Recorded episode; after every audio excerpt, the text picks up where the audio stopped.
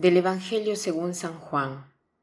Tanto amó Dios al mundo que le entregó a su Hijo único, para que todo el que cree en Él no perezca, sino que tenga vida eterna. Porque Dios no envió a su Hijo para condenar al mundo, sino para que el mundo se salvara por Él. El que cree en Él no será condenado, pero el que no cree ya está condenado por no haber creído en el Hijo único de Dios. Jesús continúa el diálogo con Nicodemo. Nicodemo era este fariseo que de noche va a conversar con Jesús y sabe que Jesús dice la verdad, que es sincero. Nicodemo tiene tanta dificultad para aceptar tantas cosas, así como nosotros también tenemos tantas dificultades para aceptar ciertas cosas. Una de las dificultades más grandes que nosotros tenemos es el problema del mal Vemos hoy en día tanto sufrimiento, sobre todo el sufrimiento inocente, y nos preguntamos por qué todo este sufrimiento, qué mal hemos hecho.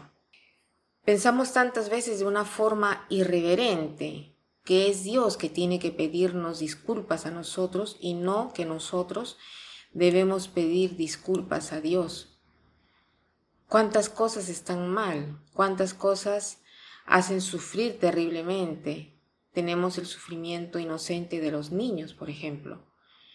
Y en cuanto a esto, me recuerdo de un pasaje de los hermanos Karamazov, donde Dostoyevsky habla de los niños y a un cierto punto hace hablar a uno de sus personajes con estas palabras. Dice, prefiero estar con los sufrimientos no vengados Prefiero quedarme con mis sufrimientos y mis situaciones no satisfechas, aunque no tuvieran razón. Han fijado un precio demasiado alto para la armonía.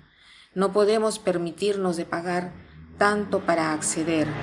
Por lo tanto, voy rápido a restituir el boleto de entrada y soy un hombre honesto. Debo hacerlo inmediatamente y lo estoy haciendo.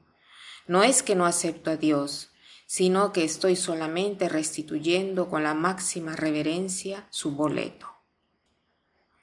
Aquí Dostoyevsky hace hablar a uno de sus personajes de una forma indignada, ¿no? En cuanto se refiere al mal, eh, del sufrimiento de los niños, los niños inocentes, que ese sufrimiento debería de servir para rescatar salvar a tantas personas, ¿no? Dice, yo no acepto vivir así, prefiero que este sufrimiento sea vengado antes que tener la armonía, prefiero devolver este boleto a Dios, no me gusta participar así en este mundo. Y ese sufrimiento es el sufrimiento que sale también de nosotros. ¿Cuántas veces, de una forma blasfemia, decimos, es Dios que me tiene que pedir perdón, y no yo a Él. Cuántos sufrimientos en mi vida. Pero sin embargo, hoy en el Evangelio, el Evangelio nos da una respuesta, nos dice tantas cosas diversas. Dice, tanto ha amado Dios al mundo hasta el punto de dar su propio Hijo unigénito. O sea, el amor de Dios es muy grande porque el Hijo de Dios podía muy bien gozar de la vida en el sentido que no era necesario que se encarnase y que sufriese, pero ha querido hacerlo por nosotros. Y tal vez podríamos decir, ¿y quién se lo pidió? Yo no. Pero Dios en su providencia vio que donde abundó el pecado ha superado la gracia.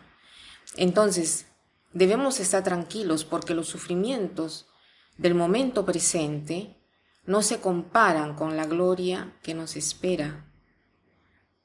Dios no ha venido a condenar el mundo, sino para salvarlo.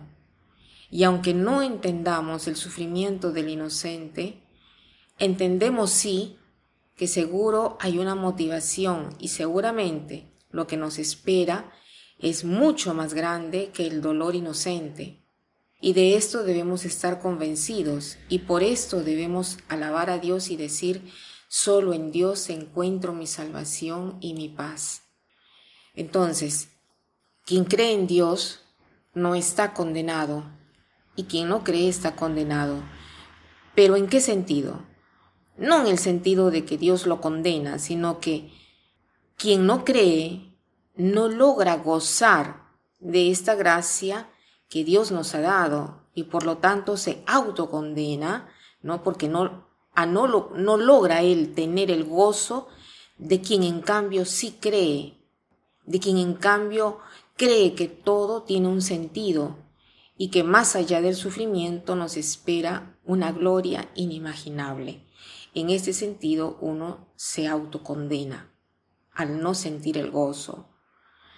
Y para terminar quiero reafirmar la frase de San Pablo que dice en la carta a los Romanos capítulo 8. Yo retengo que los sufrimientos del momento presente no se comparan a la gloria futura que deberá revelarse en nosotros. Que pasen un buen día.